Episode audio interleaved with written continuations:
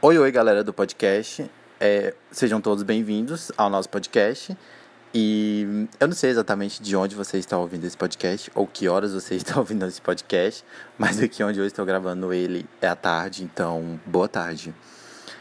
O meu nome é Samuel Portilho e eu estou aqui com as meninas do meu grupo, que é a Letícia Parrião e a Michelle Mendes. E hoje nós vamos falar sobre orientações nutricionais e sobre as novas regras de rotulagem que foram aprovadas pela Anvisa. Regras essas é, que foram aprovadas recentemente, agora no mês de novembro deste ano, no mês de novembro de 2020. E é importante todo mundo saber o que mudou na, na rotulagem e o que manteve. É importante saber como se lê o que vai estar lá e ainda mais falaremos sobre alimentos orgânicos, transgênicos, light, diet e alimentos com alegações funcionais. E como já foi dito sobre o atual modelo de rotulagem, que ele foi aprovado e publicado pela Anvisa este ano ainda de 2020, no mês 10 de 2020, é, e ele foi justamente aprovado é, para conseguir dar um, um, um modelo melhorado em relação ao antigo, pois o modelo atual ele dá mais uma clareza e legibilidade para o consumidor. Porque na hora que o consumidor vai comprar algum determinado produto, se a, a rotulagem de alimentos ela é mais clara e ela é mais é, legível, você consegue fazer com que o, que o consumidor faça escolhas de alimentos mais saudáveis e conscientes. Porque eu consigo ler, ver o que, o que tem ali, se tem mais sódio, gordura saturada, algo do tipo, e eu consigo fazer com que o consumidor saiba o que aquilo significa para o organismo. Então, eu consigo realizar escolhas alimentares mais saudáveis e conscientes. Algumas principais mudanças e alterações foram feitas em relação ao modelo antigo. Dentre essas mudanças, nós temos a rotulagem nutricional frontal, que é considerada assim a maior inovação da nova rotulagem de alimentos. Essa rotulagem nutricional frontal, ela é nada mais nada menos do que um símbolo, símbolo este que tem formato de lupa e ele deve ser encaixado na parte superior na frente do produto, porque é onde a gente consegue enxergar melhor. E serve para a identificação de três nutrientes, que são os açúcares adicionados no produto, o sódio e a gordura saturada. E, a, e literalmente a ideia é essa, que é esclarecer o consumidor de forma clara e simples sobre o alto teor de nutrientes que tem relevância para a saúde. Também é interessante ser dito que no modelo antigo de rotulagem não havia nada como este modelo. Por isso que a rotulagem nutricional frontal ela é considerada a principal inovação. Então, pessoal, falando agora sobre sobre o rótulo alimentar, né? Sobre a tabela nutricional. É, a gente sabe que muitas vezes as pessoas vão no supermercado e compram um produto, pegam um produto lá apenas pela embalagem, né? Por achar a embalagem bonita. Ou então, às vezes, pela quantidade de calorias que aquele produto tem. E aí a pessoa se atenta só a isso e não vê é, a, a lista dos ingredientes, não vê o que mais tem naquele produto, né?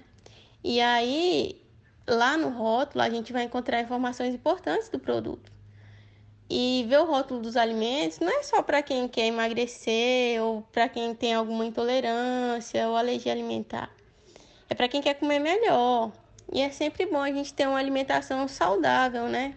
Então, assim, nesse podcast eu vou ensinar vocês a como escolher um produto de qualidade. E aí eu vou falar os principais itens que você deve ficar de olho. Todo alimento, ele tem uma tabela de informação nutricional, né? E é necessário que a gente se atente e leia o rótulo, principalmente a lista de ingredientes, porque ali você vai saber tudo que tem no produto, tudo que você vai estar tá consumindo. E assim, primeiramente, é importante que você saiba que os ingredientes que estiverem no topo, ou seja, os primeiros ingredientes da lista, eles são os que estarão em maior quantidade naquele produto. E, consequentemente, os que estiverem lá embaixo, né? Os que estiverem no final, eles estão em menor quantidade. E assim, sempre que possível, a gente deve evitar os alimentos que tenham conservante, é, corante, aromatizante e adoçantes artificiais. E aí a gente vai começar lá na tabelinha, a gente tem o valor calórico dos alimentos, né? E assim, as calorias, elas são as quantidades de energia que aquela porção daquele alimento oferece. E aí, quando eu falo porção, eu estou falando que aquela quantidade de calorias que está ali no rótulo, na informação nutricional, ela não é a quantidade de caloria total daquele pacote, mas sim a porção e esse valor, ele tem que ser o resultado daquelas calorias que vêm do carboidrato, das proteínas e das gorduras. E aí é importante é, que vocês tenham essa informação de que um grama de carboidrato ou um grama de proteína, eles fornecem 4 calorias. E um grama de gordura fornece 9 calorias. O segundo ponto a ser citado aqui são os carboidratos que é a principal fonte de energia do ser humano, né? E também ele também vai estar lá disponível na tabelinha nutricional do produto. E os exemplos de carboidratos são os cereais e grãos, tais como o arroz, o milho, a aveia, o trigo, cevada, né? E etc.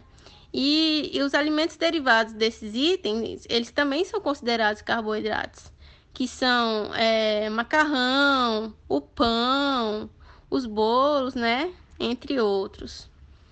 E aí, lá na tabelinha, a gente vai ter também as proteínas, que é o terceiro ponto a ser citado aqui. A proteína, ela é matéria-prima de músculo e de órgãos. Então, ela é, é muito importante. E é muito importante que a gente tenha um consumo adequado de proteínas. E assim, as proteínas, elas vão ser encontradas em variedades de alimentos de origem animal e vegetal, que é a carne, os ovos, o leite e o peixe. Esses são, são fontes de proteínas completas. E aí, um quarto item a ser citado, que também está lá na tabelinha, são as gorduras totais. A quantidade em gramas de gordura que aquele alimento traz. E aí nessa linha a gente vai ter o somatório de todas as gorduras, que é gordura insaturada, gordura poliinsaturada, gordura saturada, gordura trans. E aí essas últimas, elas geralmente aparecem mesmo por serem gorduras prejudiciais à saúde. Então elas vêm listadas separadamente. E aí falando agora das fibras. As fibras, é, a quantidade de fibras que tem naquela porção do alimento também está lá disponível na tabela. É, as fibras elas podem ser encontradas nas frutas, como a maçã, a pera, o morango, a amora, a framboesa, a laranja. E ela também pode ser encontrada nos legumes, que é cebola, alho, milho, feijão, e também nas leguminosas e nos alimentos à base de cereais integrais.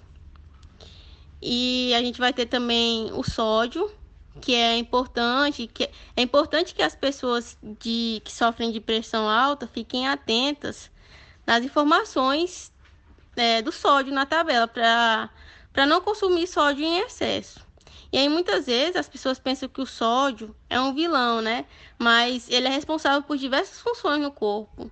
Ele juntamente com o potássio, ele vai equilibrar a quantidade de água no organismo e o sódio também é o responsável por reter os líquidos, enquanto o potássio age na, na excreção dos mesmos, né?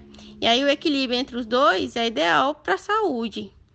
E o sódio só não deve ser ingerido em excesso, né? Até porque tudo aquilo que é ingerido em excesso não, não tende a ser uma coisa benéfica, né? E por fim, e não menos importante, é, a gente vai ter os valores diários de referência é aquela parte que está lá na tabelinha, que ela está em porcentagem.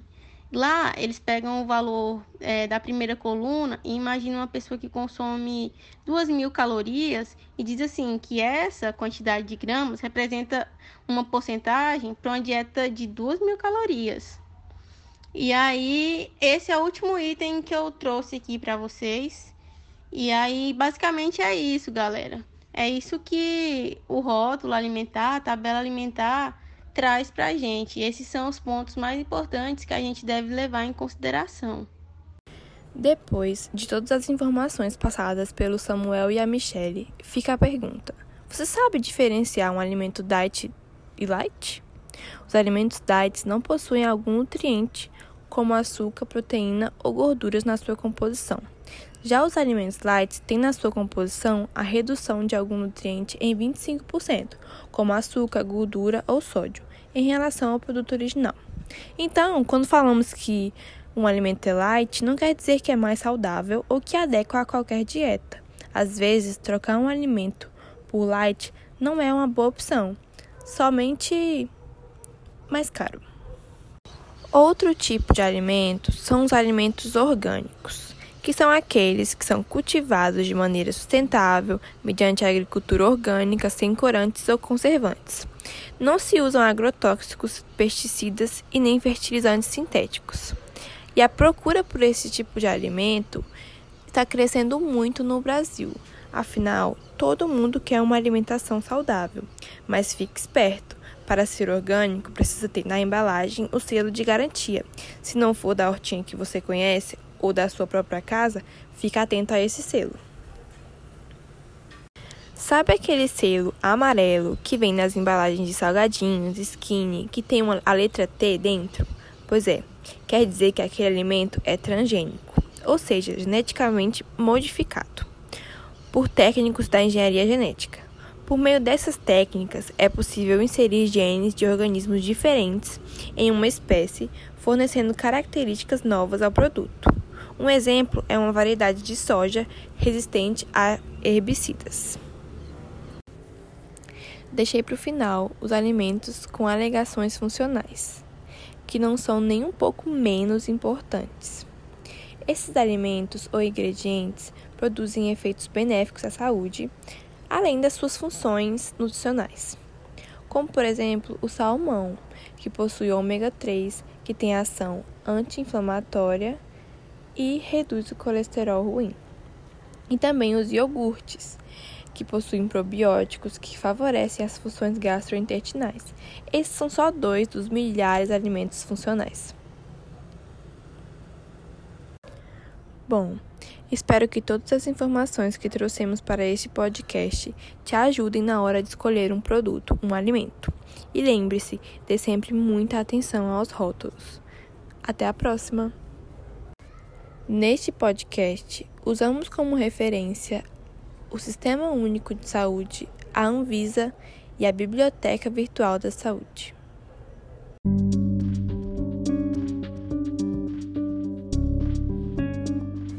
Neste podcast, usamos como referência o Sistema Único de Saúde, a Anvisa e a Biblioteca Virtual da Saúde.